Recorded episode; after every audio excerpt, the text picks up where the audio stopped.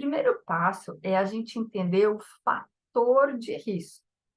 E vejam que nesse exemplo que eu dei aqui, né, o fator de risco é a taxa de câmbio do real contra o dólar. E dependendo da situação que eu tenho no meu negócio, eu posso ter uma situação positiva ou negativa. Então, por exemplo, ah, se eu tenho recebimentos dolarizados e a taxa de câmbio cai, ali eu tenho o que a gente chamaria de uma situação de risco, uma situação em que eu posso ter um impacto adverso, né? Um impacto negativo no meu resultado, na minha margem. Já se eu tenho um pagamento dolarizado e o câmbio sobe, aí que está o meu grande problema.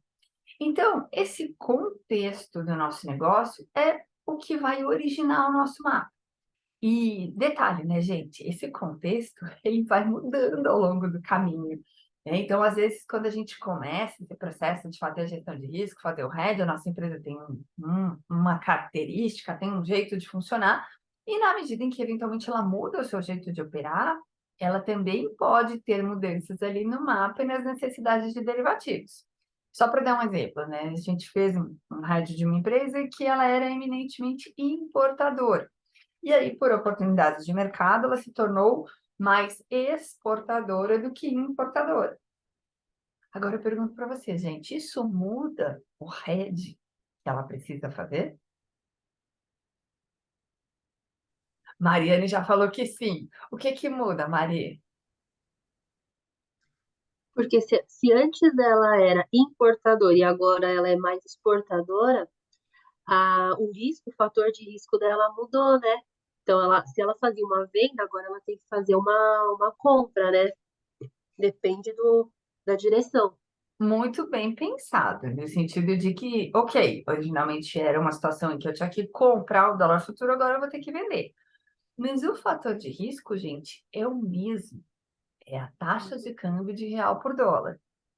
A única coisa é que a exposição que a gente vai proteger mudou de sinal. Antes ela tinha um sinal que era negativo, mais apagar, né? E a gente entrava com um head que ia no nosso mapa com o sinal contrário, para fazer esse zero a zero que a gente aprendeu que o head faz.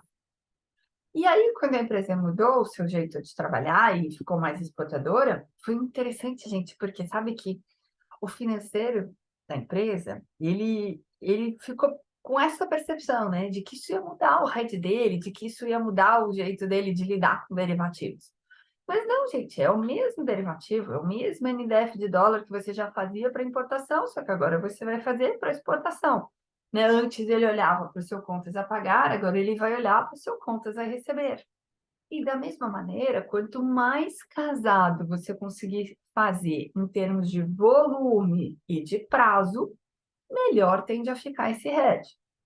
E perceba que esse melhor head, gente, tem a ver com a proteção dessas variações de preço, tá? Então, por exemplo, se eu tiver um recebimento dolarizado de 100 mil daqui a um mês e eu fizer um head no primeiro futuro, que não vence daqui a um mês, né? Vence no primeiro dia útil do mês que vem, que deve dar, o quê? Uns 10 dias, um pouquinho mais de hoje.